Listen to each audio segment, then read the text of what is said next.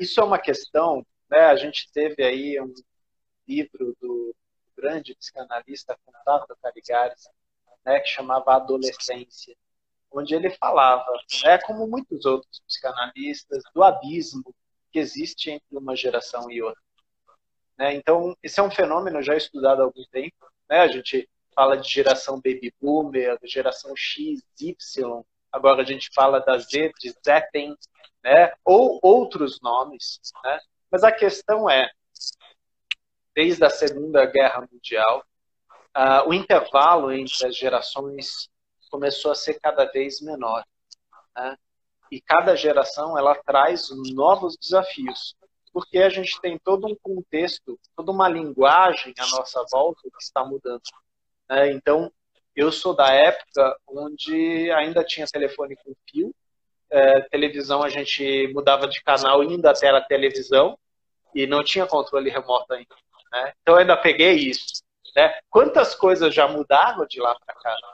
Então, hoje a gente está falando de jovens, ou melhor, de crianças, que nascem é, já manuseando o, o, o, celular ou o tablet. Né? Tem coisas positivas, tem coisas negativas. E aí você pega um ponto que é importante. A gente está falando muito é, o quanto esta geração, e aí a gente fala das três gerações que estão em jogo, né? É, a mais velha, a do meio e a que está vindo agora, é, precisam ter claro as ordens, ou melhor, os limites. Quais são os limites de uma geração e de outra? Quais são as fronteiras? Então, uma das, das minhas professoras em constelação, a Karen Schurber, ela falava é, um facilitador de constelações, ele não mostra apenas amplitude, ele mostra fronteiras. Todo sistema tem fronteiras. Então, existem as fronteiras dos pais e fronteiras que um filho não ultrapassa. Um neto não ultrapassa. Assim como eu, o filho tem fronteiras é, que sim são respeitadas, mas muitas vezes elas são ensinadas pelos pais. Elas são traduzidas pelos pais. Como, por exemplo, a questão da droga, a questão do álcool, né? Pode ser dito de uma forma punitiva, de uma forma é, preconceituosa, ou pode ser dita do, de uma forma vivencial. Olha, vamos falar sobre isso. Você me fala o que está acontecendo, eu falo o que eu já vivenciei nesse sentido. E essa é uma forma de ordenamento. Talvez a ordem em alemão tenha mais essa força. Ordenar o primeiro, o segundo, terceiro, o que tem mais vivência, o que tem menos vivência, o que tem mais inteligência e o que tem mais vida, né? E tentar encontrar um equilíbrio entre estas partes. Como de repente numa empresa que contrata um jovem de 20 anos que domina uma tecnologia que ninguém domina e que de repente se torna o líder de vários outros funcionários que estão já há 20 anos dentro dessa empresa e tem 40 anos em relação ao jovem de 20. Como é essa liderança? E muitas vezes vão ser esses funcionários que vão ensinar ao líder como liderar. Depende da flexibilidade do líder e dos funcionários. Né? Então, é a mesma coisa entre pais e filhos. Sim, existe uma ordem, existe um ordenamento, e existe a necessidade de se construir uma ponte no abismo das gerações. E é um abismo. Né? Isso é o que o Cordado Caligares fala. É um grande abismo. Um grande abismo marcado por um luto. Ele fala que o adolescente ele é uma não posição. Porque você não é mais criança. Né? E todos te falam isso, porque você está grande, você mudou, então ninguém mais te trata como criança. Mas também ninguém te permite ser adulto, porque você ainda não tem idade para isso. Não, você ainda é um moleque, então você não é nem criança, nem adulto. Você fica nessa, nesse lugar e você está passando ainda por um luto, pelo corpo infantil que você perdeu, pelas liberdades que você perdeu, e você está vendo a responsabilidade chegando, e ela te assusta.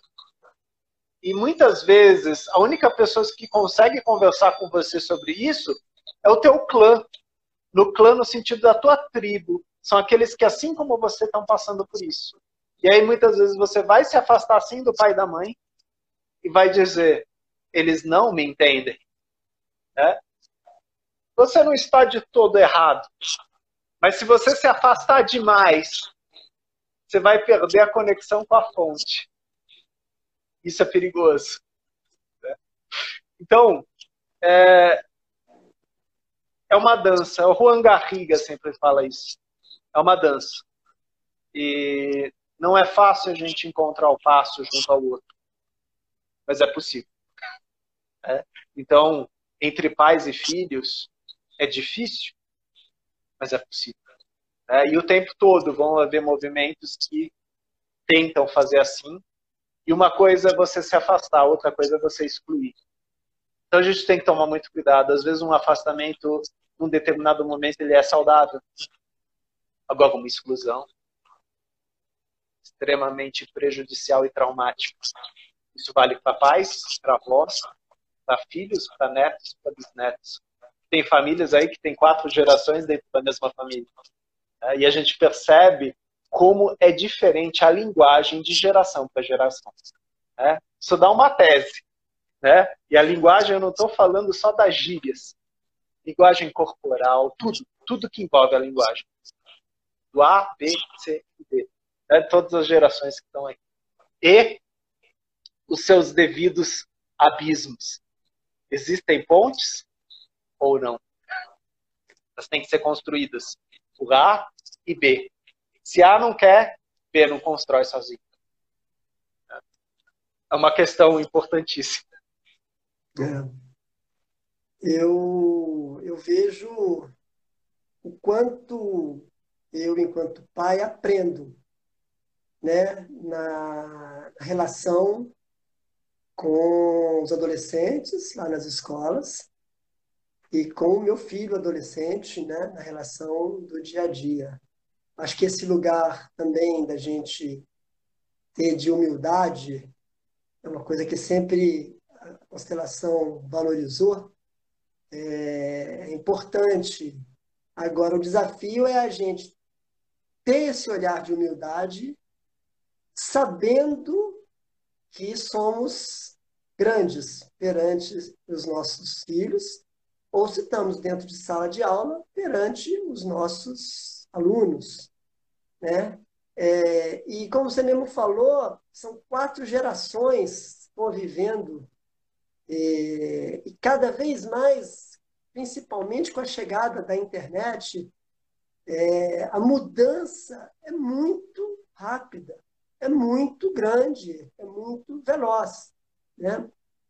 É, e aí me, me, me vem a percepção do quanto as ordens trazidas por Hellinger são importantes porque elas, elas perpassam todas as gerações. Porque elas foram sendo observadas, e eu falo isso quando eu estou com as crianças dentro das escolas, eu coloco eles em roda e falo, olha, imagina a gente está dentro de uma caverna.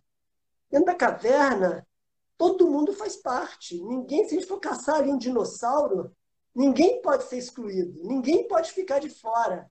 Você pode não gostar do fulano, mas na hora de brigar com a tribo do vizinho, ou na hora de matar um leão para alimentar a tribo, todo mundo tem que estar junto. Então, todos fazemos parte. Eu tenho que respeitar o meu coleguinha, mesmo que eu não goste dele, mesmo que ele use cabelo vermelho e eu, eu acho isso feio, ele faz parte. Né? Na tribo também, alguém tem que orientar esses caçadores lá de dinossauros ou caçadores de leão, porque se não imagina, vai um para um lado, para o outro, alguém tem que, tem que botar, tem que ter uma estratégia. E quem são? São os mais velhos da tribo. São os caras que já caçam leão há 50 anos, há 60 anos. Então, eles, porque chegaram primeiro, eles têm um lugar de sabedoria que eles não vão correr atrás do, do, do, do leão, do, da armadilha, mas eles vão planejar a armadilha.